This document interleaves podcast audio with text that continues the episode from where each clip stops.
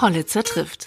Der Podcast mit TA-Chefredakteur Jan Hollitzer mitten aus dem Leben. Präsentiert mitten aus Thüringen von PwC in Erfurt. Ihr starker Partner in der Region, wenn es um Wirtschaftsprüfung und Beratung geht. Hallo bei Hollitzer trifft. Ich treffe heute Fabian Kahl. Er ist der Paradiesvogel in der Sendung Bares für Rares. Der Thüringer wurde mit 21 Jahren auf einem Leipziger Flohmarkt gecastet und ist seit nunmehr sieben Jahren Bestandteil der Sendung.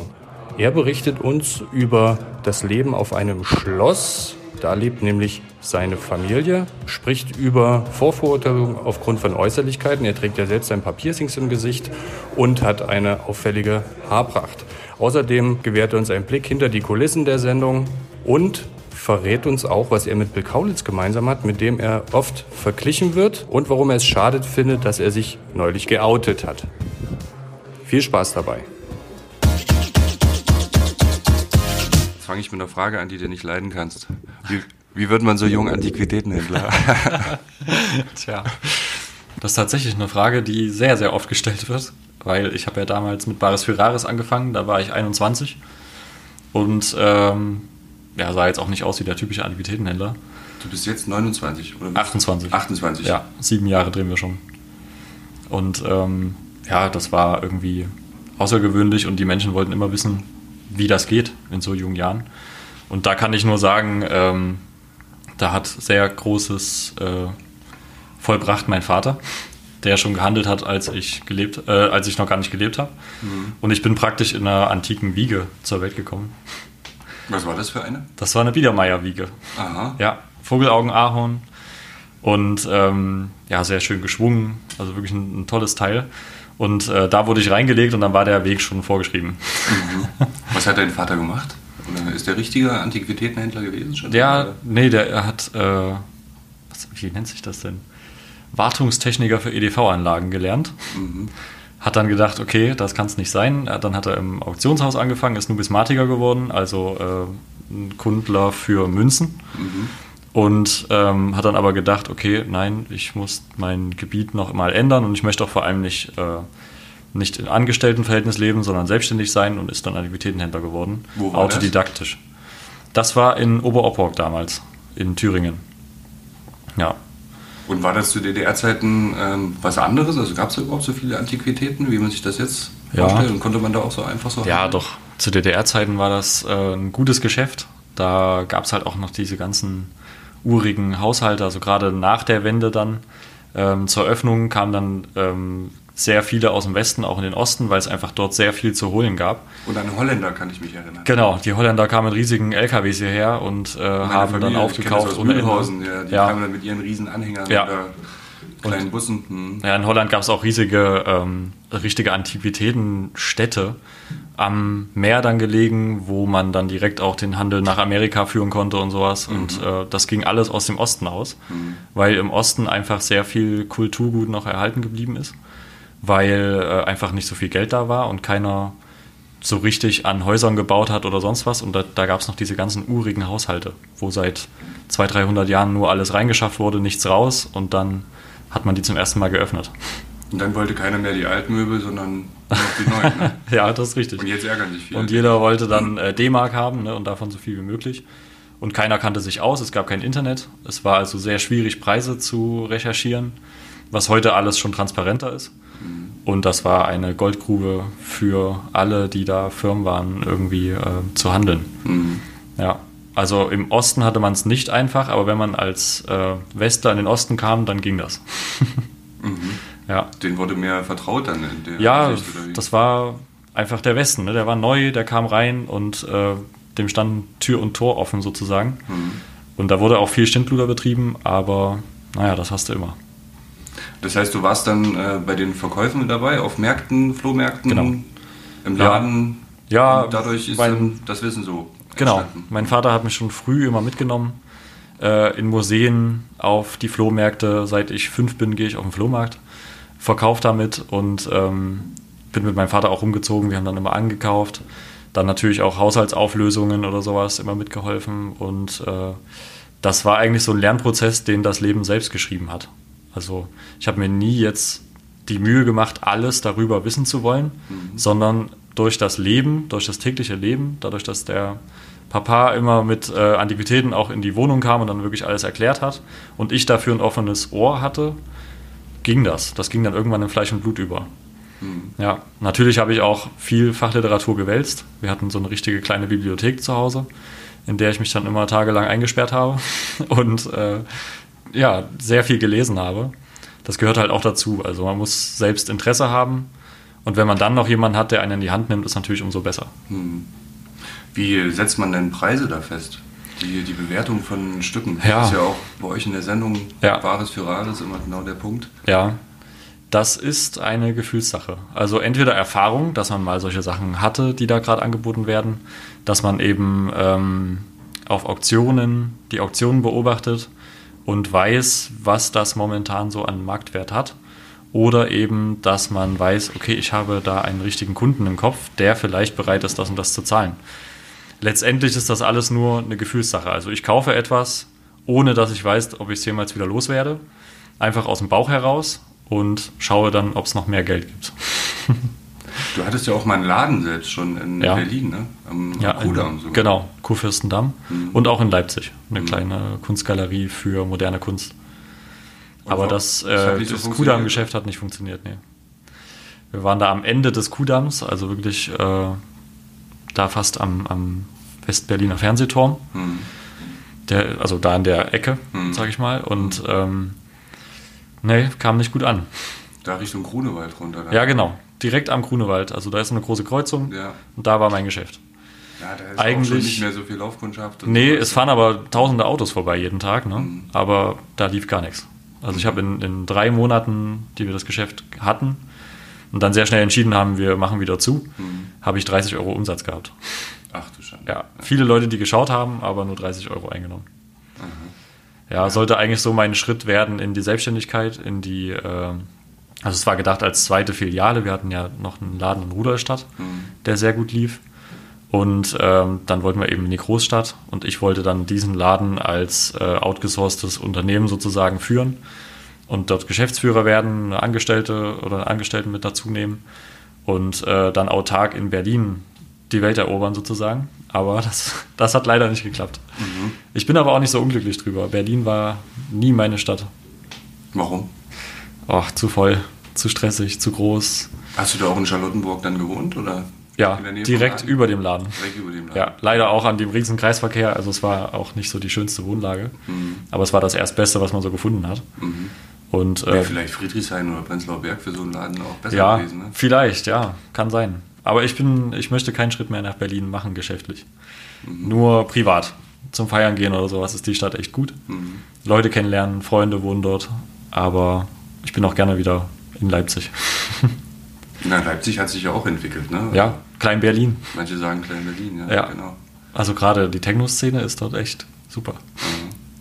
Aber du hörst kein Techno, sondern eher Doch. Gothic, oder? Ja, nee, nee, nee. Also das, das ist eine da Zeit. Können wir jetzt hier mit, mit Mythen aufräumen. genau. Das war vor Bares Ferraris, dass ich äh, noch in der Gothic-Szene so ganz involviert war. Ähm, aber Obwohl das ja mit Leipzig auch passt. Jetzt unterbreche ich dich. Ja, ja, total. Wegen äh, des ähm, Gothic-Treffens, ja. was da jedes Jahr ist. Ja, ich mag das auch. Ich gehe da auch hin. Mhm. Ich äh, bin mit der Szene immer noch verbunden. Mhm. Aber ähm, wenn ich jetzt mal rausgehe zum abzappeln, dann schon eher auf Techno. Mhm. Ja. Aber ähm, Gothic ist trotzdem noch ab und zu mal, oder? ja, so? ach na klar, das bleibt immer. Das ist so das, mit was man groß geworden ist. Das ist das, was meinen Stil auch definiert hat und äh, da gibt es immer wieder Bands, die ich gut finde ja. und noch höre und ja. äh, auch viele Menschen, mit denen ich mich umgebe, sind noch in der Szene behaftet. Ich finde, also ich, ich fühle mich gar keiner Szene zugehörig, sondern ich bin Hans in allen Gassen.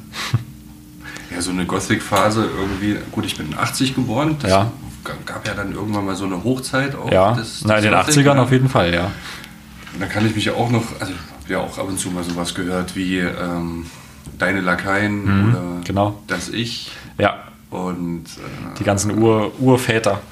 ähm, Theodore Tragedy oder okay. so, weiß nicht, ob du das kennst. Ja, doch, das sagt mir auch was. Ich habe jetzt nicht im Kopf, so Richtung, aber Richtung Metal geht das ja. schon. Ja, ich höre jetzt privat auch bunt gemixt. Ne? Es ist nicht so, dass ich immer nur Techno höre. Also das mache ich nur, wenn ich feiern gehe. Mhm. Da mag ich das, weil man sehr gut zu tanzen kann und äh, das einfach voll mein, mein Beat trifft. Mhm. Aber äh, privat höre ich auch sehr, sehr gerne Schubert, Liszt, die ganzen Romantiker höre ich sehr gerne oder Filmmusik. Mhm. Ich bin ein großer Fan von Filmmusik. Ennio Morricone. Bitte? Ennio Morricone ist doch der, dieser große, der die ganzen ja. Hollywood. Äh, ja, oder Hans Zimmer, aber das ist, Hans Zimmer macht nicht nur gute Sachen. Und ist auch sehr Mainstream, aber der macht trotzdem, also es trifft immer meinen, meinen Geschmack. Mhm. Ja. Okay, jetzt zurück zu den Antiquitäten. Ja. Und ähm, du wurdest dann auf einem Flohmarkt oder Antiquitätenmarkt ja. gecastet, ne? Regelrecht. Mhm. Oder ja, das war gefunden von, von genau. ZDF-Team. Uns hat ein Freund gesagt, eigentlich zu meinem Vater, dass heute ein Filmteam auf dem Leipziger Flohmarkt sich aufhält und die suchen Leute für eine neue Fernsehsendung. Da wusste noch keiner, um was es da überhaupt geht. Mhm. Wir sind jetzt auch nicht äh, primär deswegen hingefahren, sondern wie immer äh, jedes, jeden Samstag, jeden letzten Samstag im Monat ist da Flohmarkt. Den mache ich, wie gesagt, schon seit, seit ich fünf bin mit. Mhm. Und so auch dieses Mal. Und dann ähm, kam tatsächlich ein Filmteam auf uns zu und hat äh, erst meinen Vater auf Zuraten des Freundes von uns äh, gecastet, also Empfehlung sozusagen. Und ich habe im Hintergrund den Laden geschmissen. Und äh, das war, mein Vater war eigentlich der letzte Kandidat, der gecastet werden sollte auf dem Flohmarkt. Und dann haben die aber gesehen, wie ich da hinten stehe und den Laden führe. Und ich hatte damals äh, lange Haare, eine Seite abrasiert, Piercings und äh, sah halt er war 21 und sah komisch aus auf dem Flohmarkt, sag ich mal. Bunt auch? Jetzt hast du ja bunt. keine bunt, bunten Haare. Nee, nee, also schon. Also die waren damals braun, blond. Mhm. Ja, ich hatte so eine blonde Strähne drin und natürlich schwarze Klamotten. Ja, und äh, das hat dann irgendjemand mitbekommen vom Team und meinte, wie wär's denn, wenn wir, wenn du einfach nochmal kurz fünf Minuten oder fünf Sekunden, was weiß ich, äh, irgendwas in die Kamera sagst, stellst dich mal kurz vor, wer du bist, was du machst, wie alt du bist und woher du kommst. Das habe ich dann gemacht, unter Stottern, weil ich noch nie vor der Kamera stand. Und äh, ich war total aufgeregt und habe fast keinen Satz rausbekommen. Ja, und dann zwei Wochen später kam eine Einladung von äh, damals noch iWorks. Jetzt ist es ja Warner Brothers, aber iWorks hat es erfunden sozusagen. Und ähm, die haben gesagt, sie würden mich gern nochmal, also ich soll nochmal vorstellig werden in Köln. Äh, damals hatte ich nicht mal das Geld für die Fahrt nach Köln. Das habe ich mir dann geliehen. Und äh, dann bin ich nach Köln gefahren und dort habe ich mich vorgestellt und die wollten eben wissen, ob ich denn als 21-Jähriger wirklich das Know-how habe, mhm. in so einer Sendung bestehen zu können. Ähm, und ob ich auch das Geld habe natürlich.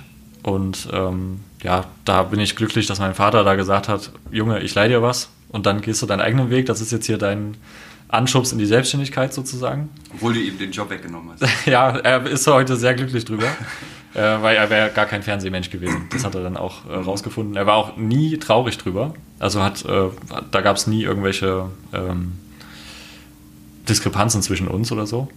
Äh, Im Gegenteil, er ist sehr stolz, dass ich das heute mache und dass er sich das nicht antun muss, ständig von Leuten erkannt zu werden und äh, ja, in der Öffentlichkeit zu stehen. Das bringt ja auch nicht nur äh, Jux und Dallerei mit sich, sondern auch wirklich eine Verantwortung. Mhm. Eine große. Muss man da sogar noch mehr Expertise haben als die anderen, wenn man so aussieht und so jung ist? Ja, ich musste mich schon behaupten. Ja, also als wir angefangen haben zu drehen, da waren ja erst nur fünf Händler da. Davon war ich einer und die anderen vier, Ludwig, Waldi, Susanne, nee, nee, Moment, damals war es noch Sandra und ähm, wen habe ich vergessen? Wolfgang. Mhm. Genau. Und die hatten natürlich alle sehr viel Erfahrung. Alle hatten ihre eigenen Läden, machen das schon seit mindestens 25 Jahren. Der Ludwig auch damals schon 50 Jahre und sind alte Hasen in dem Geschäft. Mhm. Und ich war da totaler Frischling. Aber ich glaube, ähm, ich bin zuerst auf Widerstand gestoßen, weil mein Aussehen natürlich irgendwie nicht davon zeugt, dass jetzt wirklich einer Fachkompetenz hat. Aber man merkt, oder ich denke, meine Kollegen haben dann schnell gemerkt, wenn ich einen Mund aufmache, dass ich doch ähm, was Gescheites auch darbieten kann. Und ähm, das hat sich dann ganz schnell gewendet, dass ich eben als damals noch Küken mhm. in, in dem Haufen von Händlern angelernt wurde, sozusagen. Also Gerade Wolfgang hat mich so ein bisschen an die Hand genommen. Ich wusste damals überhaupt nichts über Schmuck. Dann habe ich ihm immer sehr aufmerksam zugehört und schon hat sich da für mich ein neues Gebiet erschlossen. Und so ging das, und so ist es auch bis heute noch, dass man sich gegenseitig ähm, immer wieder Wissen zuführt und nie ausgelernt hat. Das ist wirklich schön. Ja, und dann habe ich mich über die Jahre behauptet. Und jetzt ist es schon mittlerweile so, dass äh, die Kollegen schon immer Angst haben, wenn ich drehe, dass sie überhaupt noch was bekommen. also so reagieren die Kunden oder die dorthin kommen auch positiv auf dich? Ja, sehr. Also es ist total verrückt. Es gibt äh, wirklich ähm, junge Damen, die mich ansprechen und sagen, du bist der Liebling von meiner Oma und die möchte mich unbedingt mit dir verkuppeln. Die Oma hätte das wahrscheinlich vor mir niemals zu einem Menschen gesagt, der Piercings oder Tattoos hat. Aha. Aber ich habe da so ein bisschen einen Anstoß gegeben und äh, habe, glaube ich, den Blick auf, auf diese ganze Jugendströmung äh, mhm. ein bisschen geändert, auch in der älteren Generation. Mhm. Dass man eben nicht nur vom Äußeren ausgeht und dann direkt die Leute in eine Schublade steckt, sondern dass man, äh, dass da durchaus auch interessante Charaktere dabei sein können. Und ist dir das vor der Sendung auch schon mal ähm, begegnet, dass dich jemand wegen Äußerlichkeiten einfach ja. vorverurteilt? Ja, das war vor der Sendung schon so. Ich habe ja auch ein halbes Jahr vor Drehbeginn äh, schon angefangen, noch ähm, auch selbst zu handeln und ähm, mich eigentlich auf die Selbstständigkeit vorzubereiten. Da wusste ich noch gar nichts von Bares Ferraris. Und bin dann auch äh, umhergefahren, wollte Sachen aufkaufen. Und da gab es schon Leute, die da komisch reagiert haben. Mhm ich finde es verrückt, wie schnell sich dann der Blick ändert, wenn, dann, wenn man plötzlich im Fernsehen ist. Ja gut, ähm, das ist dein Markenzeichen halt auch. Ja, ne? ja. Ist, äh, es stört niemanden. Also klar, manche sagen, ach, muss das sein mit dem Metall und sowas, aber das ist alles Weg und das ist alles gut so. Also das, was ich jetzt sehe, ist ähm, links, nee, ja. rechts von mir aus, äh, also deine rechte Seite, da hast du ja. drei, also ein Tunnel. Ja, wie nennt man das eigentlich hier? Achso, das hier, der, den Tunnel. Ein Tunnel? Zwei. Ach, zwei sogar? Zwei, ja. Okay. Der wächst noch da oben drüber, der? Ne, hier ist noch einer. Aha. 10 mm und 24 mm. Aha. Dann hier ein Piercing. Mhm. Ich weiß nicht, wie man das hier nennt am Ohr. Dieses kleine, das kleine Ding. Ding. Fast im Was Ohr. Was so am Kopf dran ist. Hm. Ja. Und rechts auch noch ein Tunnel und ein Piercing. Ne? Ja, genau. Und in der Nase zwei oder in der Lippe? In der Nase zwei, ja, stimmt. Ja, ich muss mal selber überlegen. Ja, ja und hier, ne? Okay, das sehe ich jetzt nicht. Ja. Auch die Tattoos nicht, von denen du gesprochen hast? Ja, die sind äh, irgendwo versteckt. Aha.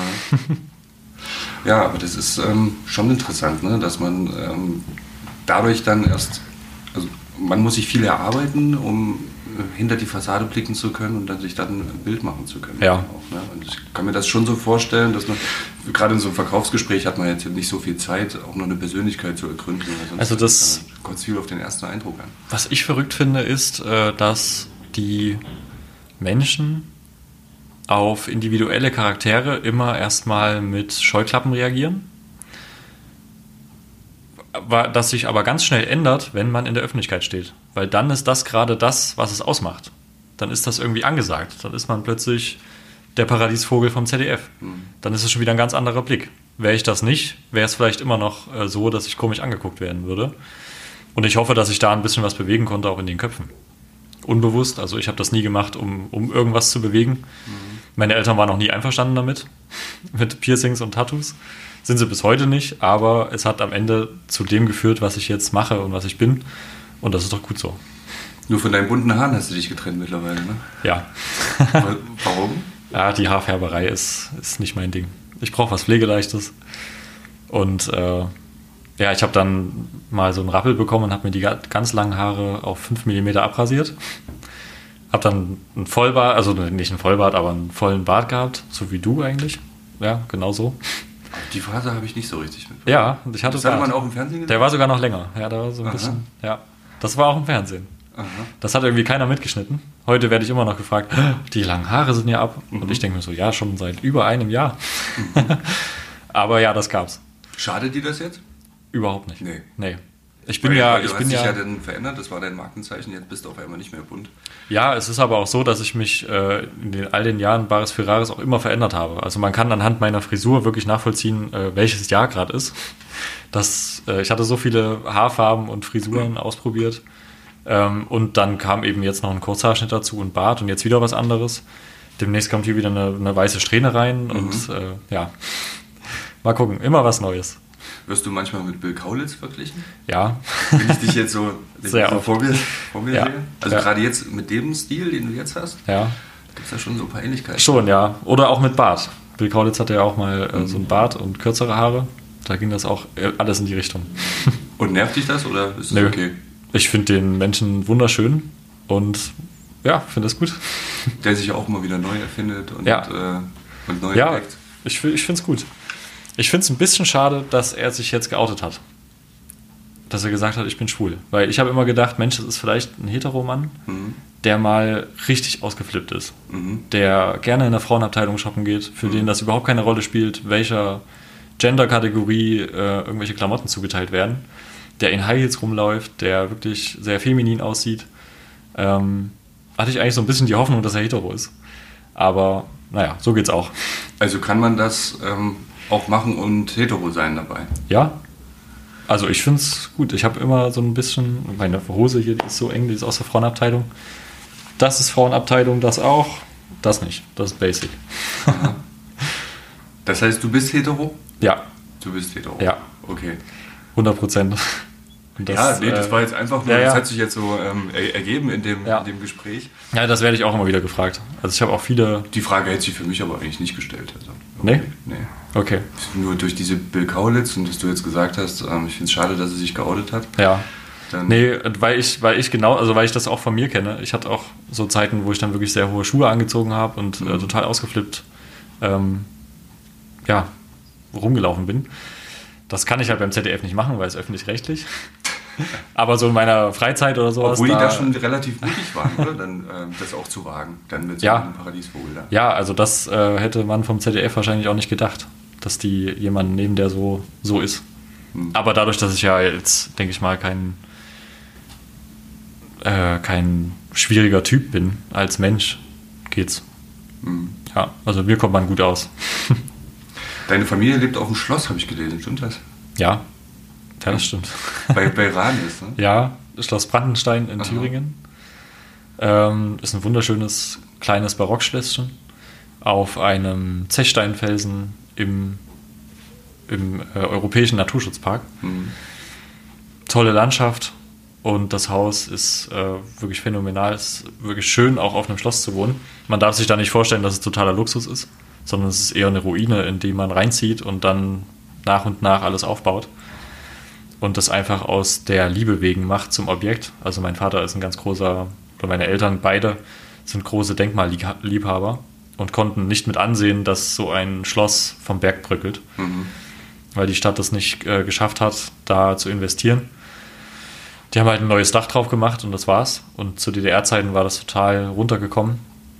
Und es wurde leider auch viel verändert im Schloss. Also ähm, Treppenhaus rausgesägt, neue Mhm. Treppen, äh, neue, neue Türen rein. Also alles, was irgendwie alte Bausubstanz war, war ja out. Und das hat man dann einfach verbrannt, zerhackt, zerschlagen und äh, ja, damit echt Schindluder getrieben. Mhm. Alte Stuckdecken abgeschlagen und sowas.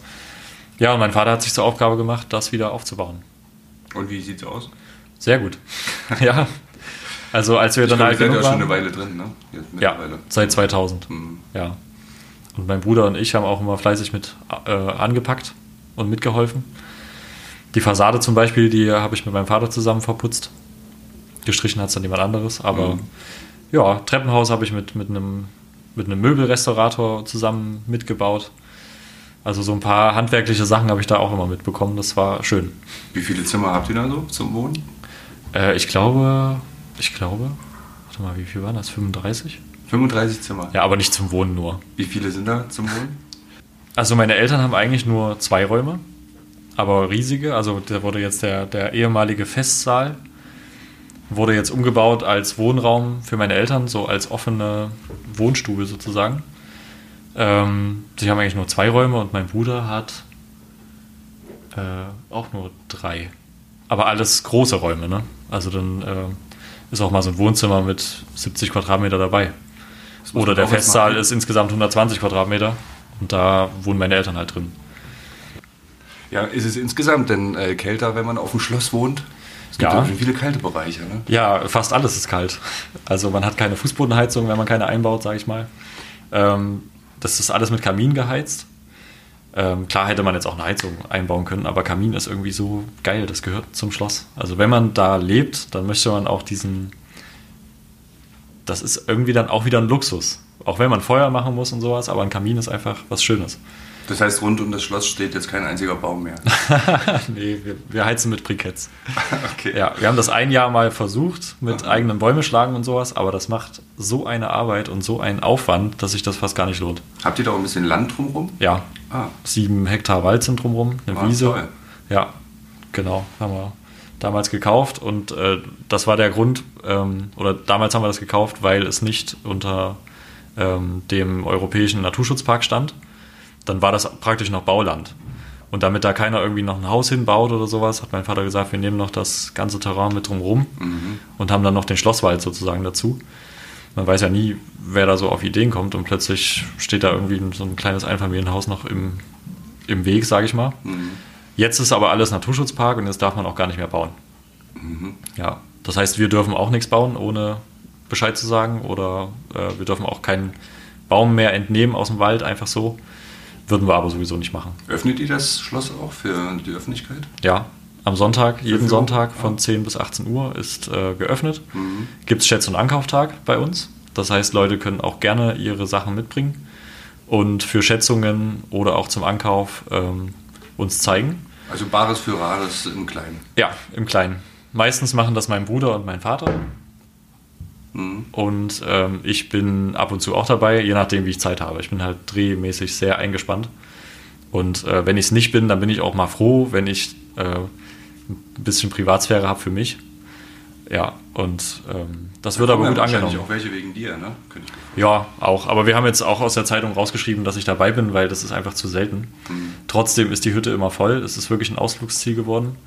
Einfach weil das Schloss schön ist, weil die Umgebung schön ist. Da gibt es auch ein Wiesentgehege, da kann man Wiesente sehen. Es gibt ein veganes Kaffee bei uns. Sehr liebevoll gemacht. Ähm, Im Du Sommer eine schöne dich auch Außenterrasse. vegetarisch und äh, vegan Ja, zum Teil, ne? ja. Also vegetarisch am Set, aber für mich privat zu Hause vegan. Ja, Aufwendig, ne? geht. Man gewöhnt sich dran. Ach ja, das, man kauft halt nicht Fleisch, sondern andere Sachen. Ja, ja, das, das geht schon. Man muss halt immer ähm, ein bisschen mit auf die Zutatenliste schauen. Dabei habt ihr schon Wiesente, die geben dann bestimmt auch gut. die gehören der Stadt. Ach so. Stadt Ranis, genau. Wiesentmilch. Hm, das könnte man ja mit anbieten. Du hast gesagt, zeitlich viel eingespannt. Bares Ferraris ist ja auch nicht die, die einzige Sendung, ne? Ähm, Du bist ja regelmäßig Doch. Gast in Ach so, naja. Talkshows und so. Ja, und Podcasts. Riverboat und Podcasts. Ja. Genau. Ja, das stimmt. Also so ab und zu bin ich auch mal woanders. Wer weiß denn sowas, habe ich gemacht. Ich würde wahrscheinlich auch gerne äh, nächstes Jahr zu Let's Dance gehen. Das finde ich cool, ja. Warum nicht? Die haben mich schon zweimal angefragt und ich habe gesagt, ah, passt nicht, passt nicht, passt nicht. Aha. Aber jetzt hätte ich da Lust drauf. Also irgendwie mal tanzen zu lernen, wäre schon ganz cool. Ich finde das völlig verrückt, dass das so ein Hype ist mit Let's Ja, Dance. das ist echt verrückt. Ja, ich habe das vielen erzählt viele- und alle haben sagen, gesagt, ja, das ist so die mach das beste, die beste Show für Promis, wo man auch nicht Genau. So, also es gibt ja viele Formate, wo man Ja, aber was gibt's noch? was Ne? eher so auf, auf Dissen halt heraus. Ja. Auch, ne? Das gibt Dschungelcamp, Promi Big Brother und sowas. Das, da will man ja echt nicht dabei sein. Aber Let's Dance fände ich gut. Und äh, dann professionell tanzen lernen, das wäre schon was. Das würde mir gut gefallen, ja. Ich bin gespannt, ob sie mich anrufen. Jetzt läuft ja gerade die, die Staffel. Aber ich glaube, es ist weniger Techno dabei. Ja, gut, schade. Vielleicht kann ich da was machen. Und dann hast du auch schon äh, eine Tanzpartnerin, die dir am besten gefallen würde? Oder bist du noch nicht so tief in die Ich, äh, Recherche eingestiegen? Ich habe Let's Dance noch gar nicht geguckt. also eine Folge habe ich mal gesehen Aha. und dachte auch, ja, ist ja ganz cool. Aha. Aber ich habe sehr viel positives Feedback bekommen, wenn ich das erzählt habe, dass ich da angefragt wurde. Und ich denke, dass das eine Sendung ist, die kann man durchaus machen. Also die ist in den Köpfen der Leuten als sehr positiv zu bewerten. Das ist schon schön. Ich Also ich möchte, ich könnte mal damit auch leben. Ich könnte nicht damit leben, wenn jemand kommt und sagt, ich habe dich doch im Dschungelcamp gesehen. Aber ich könnte damit leben, wenn jemand sagt, du warst doch bei Let's Dance. Ja. Ja, Ja. gut, da gibt man ja auch nicht so viel Preis von sich, was Nö. man nicht will. Oder ja Ja, und ich tanze wirklich sehr gerne. Professionell natürlich nicht, aber das kann man ja lernen. Mhm. Das ist ja gerade auch irgendwie das Coole, wenn man es nicht kann. Wie sind denn so die, ähm, die Menschen, mit denen du zusammen drehst? Ja, Erzähl mal aus dem, Aus dem Nähkästchen. aus dem Nähkästchen. Wer hat denn so eine interessante Macke, von der man noch nichts weiß? alle. Sonst wäre man da nicht dabei. Das ist äh, Also ein bunter Haufen. ja total bunt. Also jeder von uns ist wirklich anders. Wir haben 13 Händler jetzt mittlerweile, weil wir einfach auch jeden Tag ausgestrahlt werden. Also das war ja mal gedacht als Sonntagssendung, eine Sendung am Sonntag. Da ging das mit fünf Händlern. Und jetzt läuft es ja mittlerweile schon dreimal am Tag. Die richtige Sendung und dann zwei Wiederholungen morgens und abends. Und äh, das heißt, wir haben sehr viele Drehtage im Jahr. Ist Müssen das die das, bestücken. wovon du hauptsächlich lebst, auch von deinem Einkommen her? Ja, ich lebe vom Verkauf der Sachen, die ich da kaufe. Also es gibt natürlich auch eine Gage, aber ich gebe immer weit mehr aus, als ich Gage bekomme. Also wenn ich das jetzt rechnen würde, dann würde ich nur ins Minus gehen. Sondern ich lebe wirklich vom cleveren Einkauf und guten Verkauf. Ja. Und ähm, das, das funktioniert gut. Das ist gut. Ähm, wo waren wir stehen geblieben? Was, habe ich, was wollte ich jetzt eigentlich sagen? Na, mit den vielen Drehtagen. Ach ja, genau. Wir haben 200 Drehtage im Jahr und die circa. Macken. Und vor allem die Macken, die die anderen haben. Ja, da kann ich nicht auf jede einzelne eingehen. Da wären wir heute nicht mehr fertig. Nein, es ist ein bunt gemixter Haufen. Alle sind äh, cool. Also ich bin mit allen gut befreundet und ähm, wenn das nicht, dann sehr gut äh, kollegial und wir verstehen uns gut. Mit dem einen habe ich mehr Kontakt, mit dem anderen weniger. Und ja klar, das, das Stammteam so, das, das äh, hält, hält noch am, am stärksten zusammen, sage ich mal. Mit Julian verstehe ich mich sehr gut, mit Wolfgang. Ich bin aber auch gerne mit Waldi zusammen, der dann irgendwo in der Eifel sein, äh, irgendeine Be Benefizveranstaltung wieder macht. Da bin ich auch immer gerne dabei. Und wenn man jeden so nimmt, wie er ist, dann äh, kann man da richtig gut arbeiten und äh, es ist wirklich entspannt. Also es gibt keine Reibereien am Set. Es gibt doch auch noch diese andere äh, Sendung. Ja, vier. Irgendwas mit Trödel oder Den so? Namen sagen wir jetzt nicht. ja, irgendwas mit Rödel und vier Räumen. Ah ja, okay. Ja. Kamen die danach eigentlich dann? Haben die das kopiert? Oder? Ja, die kamen danach. Das ist RTL. Das ist RTL. Ja, Was hältst du von der Sendung? Noch nie gesehen. doch. doch. Die Konkurrenz muss man ja schon mal, äh, schon mal auschecken. Ah, Aber ich finde es relativ unspannend. hm. Ja, weil, weil also für den, für den Kunden finde ich es schwierig, wenn man da in, in den Raum geschickt wird. Zu einem Händler muss man sich ja entscheiden, ob man den Deal jetzt mit dem machen möchte oder nicht, oder ob man nochmal zum nächsten geht. Dann ist aber das Angebot verflogen. Äh, das ist dann bei uns schon cooler, weil alle fünf am Tisch sitzen und sich hochbieten. Und ich glaube, bei uns ist mehr für den, für den Kunden ist das äh, mehr Potenzial, dass es mal richtig abgeht, weil es so eine Auktion stattfindet. Man bekommt eine sehr gute Expertise von ähm, Experten, von denen ich sehr viel halte. Also die auch in ihrer, in ihrer, äh, in ihrer Arbeitswelt eben Experten sind und nur Expertisen schreiben. Da kann man sich sehr gut drauf verlassen, man wird gut beraten. Und die Verkäufe könnten nicht besser sein, wenn man fünf Leuten gleichzeitig das zeigt und alle die Chance haben wollen, das zu kaufen. Dann äh, geht da manchmal wirklich der Preis nach oben, wo wir dann hinterher auch sagen, Gottes Willen, was war denn da schon wieder los? Ging es da jetzt ums Objekt oder um den, der es haben will? Und ihr habt noch den, jetzt komme ich nicht auf den Namen, der mal Koch auch war. Ja, der Horst Lichter. Horst Lichter. Ja. Ah, genau, Lichter. ähm, das ist ja auch so eine Instanz in der Sendung, oder? Ja, ja, du- das ist cooler Hast, hast du auch mit dem viel zu tun oder eher nicht? so? Ja, also der ist halt viel im Expertenraum. Klar, da wird ja die Händlerkarte ausgegeben. Und wir haben mit dem Expertenraum überhaupt keine Berührungspunkte. Wir dürfen da nicht reingucken. Die Objekte sind streng geheim, die werden immer abgedeckt. Wir müssen, ähm, wir haben unterschiedliche Frühstück, Frühstückszeiten mit den Experten, sodass wir gar keine Berührungspunkte haben, sodass da auch gar keine Absprachen möglich sind. Darum geht's. Und ähm, daher sehe ich Horst leider auch nur seltener. Aber wenn man sich sieht, dann immer positiv. Das ist ein cooler Typ. Sehr, sehr lustig, sehr lebensfroh und äh, ja, ein totaler Profi. Ne? Also ich habe ihn noch nie schlecht gelaunt gesehen. Ist der auch so äh, authentisch dann? Also ist Ja. nicht nur für die, also nicht nur für die Kamera, dass er da Nee. was answitcht irgendwie. Nö, gar so nicht. drauf. Der ist immer so drauf. Ja, das ist echt ein Energiebündel. Gab es denn schon mal äh, richtig Kritik auch für irgendeinen Deal, Dass ihr irgendjemand über, übers Ohr gehauen habt oder so? Oder? Nee. Du hast ja vorhin gesagt, ähm, du, du kaufst halt an, ne? Zum, ja. zum bestmöglichen Preis und verkaufst dann halt teurer. Ja. Ähm, ja, ja, gut, sonst, muss man, sonst macht es keinen Sinn, ne? Muss man da Menschen auch übers Ohr hauen können, oder? Nö. In der Branche? Nö. Man muss nur mit offenen Karten spielen und äh, ja, und, und ich meine, transparenter als in der Sendung geht es ja nicht. Die Käufer, die mich anrufen, zum Beispiel, weil sie etwas in der Sendung gesehen haben, oder die Privatkunden, mit denen ich spreche und biete etwas aus der Sendung an, dann äh, weiß ja jeder, was ich dafür bezahlt habe. Und da kann ich jetzt keinen Riesenaufschlag drauf machen. Mhm. Ja, mache ich auch nicht. Also das macht dann eher die Masse, sage ich mal. Ja. Ich versuche mal fair einzukaufen und fair zu verkaufen. Also es soll jeder bei meinen Objekten zum Beispiel ins Internet schauen können, vergleichbare, vergleichbare Objekte sehen und nicht sagen, oh Gott, da habe ich aber viel zu viel bezahlt beim Herrn Karl, sondern, ach ja, das, hier steht es genauso, vielleicht sogar noch ein bisschen teurer, ach, da habe ich es ja noch günstiger bekommen. Ich versuche immer für beide Seiten fair zu handeln. Okay. Ja. Gibt es äh, noch welche Überraschungen, irgendwelche Überraschungen, die wir hier ankündigen können, außer Let's Dance? Sehen wir dich in irgendeinem anderen Format noch? Ach, ich nehme mit, was kommt. Nein, Quatsch, so ist es nicht. Äh, ach, ich bin, ich bin für alles offen. Ja, außer Dschungelcamp oder Promi Big Brother könnte ich mich auf alles einlassen. Nee, mal gucken. Ich, äh, ich, hab, ich bin keiner, der sein Leben plant, so richtig. Mhm. Also ich habe einen Weg, den gehe ich und weiß, dass es immer irgendwie weitergehen wird. Aber ich habe keinen Jahresplan. Ich habe jetzt nicht. Äh, ich mag das nicht, so festgeschrieben zu sein. Ich möchte immer offen sein für, für Neues.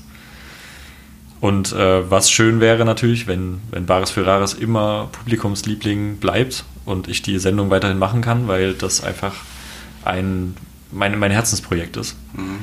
Wenn man das schon sieben Jahre macht und, und auch schon so früh anfängt damit, dann ist das einfach großartig. Also ich bin damit sehr gewachsen und würde das auch viele Jahre noch weitermachen. Ähm, aber wenn das mal nicht mehr wäre, kommt sicher auch was anderes. Ja, es wird sich zeigen. Das heißt, du musst ähm, weiterhin auch flexibel sein und. Ja. Also Händler bleibe ich wahrscheinlich immer. Viel unterwegs sein auch, ne? Ja. Viel unterwegs sein, viel Fachwissen aneignen. Was mich privat noch sehr beschäftigt, ist äh, Tierfotografie und Tierfilmerei. Mhm. Das finde ich ein total spannendes Thema. Ja, damit. Äh, Reist du dafür auch? Ja, ich war jetzt in Namibia zum Beispiel mit meinen Eltern zusammen und das war eine großartige Reise. Ich habe so viele geile Landschaftsaufnahmen gemacht und Tiere fotografiert. Bin mit meinem Vater dann 1.30 Uhr nachts zum Beispiel auf dem Zeltplatz äh, aufgestanden, weil natürlich nachts überall Lichter leuchten und dann sich ganz viele Insekten ansammeln. Und ich musste unbedingt aufstehen und Insekten fotografieren. Also da, da bin ich wie ein Irrer. Wenn es irgendwas zu entdecken gibt in der Natur. Wie lange wart ihr unterwegs? Zwei Wochen. Zwei Wochen. Ja, 8000 Kilometer gefahren und eigentlich das ganze Land gesehen. Mhm. Und das ist äh, absolut großartig. Ich liebe Namibia. Ich war auch schon da. Ja. Das ist geil, mit oder? so einem Pickup rumgefahren, ja. Zelt auf dem Dach. Genau, Dachzelt und mhm. fertig und ab geht's. Wenn man nicht in der Hauptsaison fährt, dann bekommt man auch überall noch äh, Campingplätze und Stellplätze mhm. und mehr braucht man gar nicht. Ich habe das gemerkt. War der da oben dann auch Etosha-Pfanne? Ja, na, wir, ich, wir sind gestartet. Auch noch, genau. Ganz oben? Ja. ja da, war, da war ich nicht. Geil. Okavango. Leider war da Regenzeit. Es war sehr schön, aber wir mussten frühzeitig abreisen, weil es einfach so geschüttet hat, dass die gesagt haben, wenn sie jetzt nicht fahren, dann kommen sie irgendwann nur noch mit dem Boot vorwärts. Mhm. Wir waren da auf so einer Lodge, die äh, sehr abgelegen war. Und irgendwann ist das ganze Gebiet dort überschwemmt und dann haben die immer eine Fähre, die sozusagen die Autos rüberbringt. Aber die Fähre gab es noch nicht, weil die Regenzeit so früh eingesetzt hat. Mhm. Und dann sind wir frühzeitig gefahren, obwohl mir das schon sehr, sehr gut gefallen hat. Das geht ja schon in Richtung Regenwaldgebiet Angola. Traumhaft. Traumhaft. Also in Namibia kann man wirklich durch jede Klimazone fahren. Wasserbüffel habe ich nicht gesehen. Genial. Die gibt es ja da oben. Nee, die haben wir auch nicht gesehen. Habt Leider. Nicht gesehen? Nein, keine. Ja, Afrika ist äh, ein Herzensland, ein Herzenskontinent von mir. Ja, toll. Na, ja. Ich habe da auch ganz viele ähm, Fotografien gemacht dort. Ja. Hm. Ja, ich hatte mein komplettes Equipment dabei. Noch ein Stativ gekauft extra. Sehr gut. Und ja. auch nachts dann irgendwie. Sterne. Mhm. Boah, das ist so geil. Langzeitbelichtungsaufnahmen. Und dann in den Sternenhimmel gehalten, noch ein schöner Baum davor oder so, so ein abgestorbener. Oder unser Camper. Ich habe eine tolle Aufnahme gemacht mit meinem Camper oder mit unserem Camper. Mhm. Das ist geil. Ich liebe das. Da habe ich auch so viel Energie. Und was, was hast du dann damit vor, mit dieser Leidenschaft? Ähm, Das weiß ich noch nicht. Tierfotografie? Das wird mir das Leben zeigen. Da haben wir ja auch einen Prominenten äh, hier in Thüringen, Ja, der Andreas Kieling Andreas Kieling aus, und Jan Haft. aus Gotha. Hm. Ja, also der ist jetzt kein Thüringer, aber Mhm. Andreas Kieling und Jan Haft, das sind meine absoluten Lieblinge. Mhm. War ich jetzt auch in Göttingen beim Vortrag von Andreas Kieling. Ähm, ja, und kennst du Jan Haft? Nee. Der macht auch geile Dokus. Magisches Island zum Mhm. Beispiel. Der filmt nochmal ganz anders. Also Andreas Kieling ist ja eher so der Erklärbär, der dann auch immer gerne selbst auch vor der Kamera gesehen wird. Ja, ja, ja. Und äh, ja, da halt als großer, starker, blonder Mann da vor der Kamera steht, sag ich mal, mit einem Elefanten im Hintergrund. Das ist halt so ein bisschen Selbstdarstellerei, aber sympathisch. Und Jan Haft ist äh, wieder ganz anderer Charakter. Mhm. Eher so ein bisschen introvertiert und macht aber so geile Aufnahmen. Das habe ich, sowas habe ich noch nicht erlebt. Ist toll. Den werde ich jetzt auch mal besuchen. Schön. Na dann ähm, sind wir gespannt, was uns noch so erwartet. Ja. Ja, ich Was du vielleicht. noch so anstellst. Also, wenn da was ginge, wenn ich mich entscheiden müsste zwischen Baris Ferraris oder Tierfilm, dann würde ich immer noch Baris Ferraris nehmen. Mhm. Weil Tierfilmerei ist, äh, klar, wenn man das Endprodukt sieht, mega geil. Aber es hat auch viel mit Geduld zu tun. Du bist monatelang weg. Du liegst auf der Lauer für nichts manchmal. Und ich weiß nicht, ob ich da echt bereit wäre, es- meine Freundin und Leipzig und alles äh, hinter mir zu lassen, um irgendwo einen Tiger zu filmen oder sowas. Naja, Das macht sicher Spaß. Und eine schöne Leidenschaft, einfach so als Hobby. ne? Ja, genau, als Hobby, so im Urlaub und sowas. Und wenn sich mal ein kleineres Projekt für einen Fotokalender oder irgendwas entwickeln würde, würde ich da nicht Nein sagen. Könnte ich vielleicht auch selbst anstoßen. Mhm. Das wäre cool, aber dafür bin ich noch nicht professionell genug, glaube ich. Also wenn ich dann was mache, dann soll es auch Qualität haben. Ja. Ja gut, also jetzt erstmal professionell tanzen lernen und dann Genau. professionell Ja, ich, Tierfilmerei äh, und Fotografie. Ich bin total begeistert darüber, ähm, mir Dinge anzueignen. Also ich habe jetzt mit Golf angefangen, zum Beispiel. Ja. Mhm. Das hätte ich jetzt gar nicht gedacht. Ja, ich auch nicht. Es wurde mir ein Golfkurs geschenkt von Aha. Wolfgang, weil ich immer mit ihm illegalerweise auf dem Golfplatz war. Also ich darf ja nicht, ich habe ja keine Platzreife. Und er hat mich aber immer mitgenommen als Caddy sozusagen. Und ich habe natürlich dann immer auch mal geschlagen. Und äh, irgendwann hat er mir zum Geburtstag dann geschenkt einen, einen, eine Platzreife, Platzreifekurs. Ja, und jetzt bin ich plötzlich Golfer in Anführungszeichen, wenn man so will. Wo, wo machst du das? Äh, in Pulheim dann meistens, also in, in Köln. Köln-Pulheim. Ja, Mhm. nach dem Dreh gehe ich gerne mal golfen. Ja, jetzt so pri- privat eigentlich nicht, aber wenn ich jetzt auf Dreharbeiten bin und eh abends nichts zu tun habe, dann ist das wirklich sehr entspannt und sehr gut. Man muss sich unheimlich konzentrieren, das ist wirklich ein sehr, sehr schwerer Sport. Ähm, der auch jeden Tag anders läuft. Also den einen Tag sagst du, wow, heute mega geil und den nächsten, oh Gott, ich grab mich ein und will nie wieder erwachen. Ja, aber es macht Spaß. Das ist eine Herausforderung. Ja, wenn man den Ball so richtig trifft und der dann so abgeht, dann Ja. macht das schon Spaß. Also Ja. ich kann das ja gar nicht. Ich habe mal so ein paar Abschläge gemacht und Es ist schwer. Man muss immer wieder. einer von 100 vielleicht Ja. äh, so, wie ich das will und die anderen, die ziehen Ja. da so eine Kurve knapp über der Ja, man macht eigentlich fast immer nur den gleichen Schlag, aber der muss halt auf dem Punkt sitzen. Sonst hat man eine Fehlerquote bei 200 Metern, einen Zentimeter zu oder ein bisschen zu steil den Schläger gehalten oder Mhm. zu schräg den Ball erwischt und schon ist der 50 Meter vom Ziel weg. Das ist halt wirklich krass. Tauchen gehe ich noch gerne. Tauchschein gemacht. Ja, Wahnsinn. Braucht man Alles Zeit Mögliche. dafür, oder? Was du alles machst. Ja, ach, es geht schon. ich gehe jetzt nicht jeden Tag tauchen. Aha. Ja, Na gut, Unterwasserfotografie äh, gibt es ja auch ein paar Tierchen, ne? da habe ich mir vorgenommen, die Kamera nicht mit unter Wasser zu nehmen. Ich habe die an Land immer schon so oft in der Hand und das Unterwasser ist einfach eine Welt und auch eine, ähm, eine Erfahrung für mich, die ich total liebe. Diese Ruhe, dieses Schwerelossein, die, wie im All und dann Kreaturen zu entdecken, äh, die man noch nie zuvor gesehen hat, finde ich einfach geil. Und Also das das, zum- da möchte ich nichts festhalten. das zum ist für mich, genau, das ist Abschalten. Kann ich Kopf absolut- unter Wasser, gucken. Kann ich absolut nachvollziehen. da habe ich Getaucht- maximal eine Lupe dabei. Getaucht bin ich noch nicht, aber Ja. ähm, halt Schnorcheln, Das weiß auf Kuba. geil. Da kann man auch ganz schöne Ja, ja glaube ich. ich war bis jetzt leider nur auf Gran Canaria oder in deutschen Seen. Aber jetzt geht es mal ans Rote Meer. Na, das Dieses ist ja so ein Hotspot, ne? Ja. Mhm. Ja, eigentlich doof von mir, weil da ganz viel kaputt gemacht wird durch Tauchtourismus, weil es halt wirklich günstig ist, da hinzukommen und äh, ja, da jeder tauchen gehen kann, der möchte. Und da halt wirklich großer Tauchtourismus stattfindet. Aber ich bin mit einer Tauchschule unterwegs, die sehr auf Nachhaltigkeit achtet und äh, auch ihre Schul Schüler an die Hand nimmt und äh, zum Beispiel verbietet, irgendwelche Sachen anzufassen und sowas. Also wir werden sehr schonend mit Riffen umgehen. Ja. Gut, spannend war es. Ja. Viel Neues erfahren. Fand ich auch. Ich glaube, wir müssen nochmal einen Podcast machen. Ja. Es sind Gerne. so viele Themen, die wir jetzt noch. ja, okay. Soll ich gleich hier bleiben? machen wir morgen weiter. Ja, wir machen das. Äh, wir wiederholen das gerne mal wieder. Okay, sehr gut, ja. Vielen Dank für den Besuch. Ja, bitte. Danke. Sehr gerne.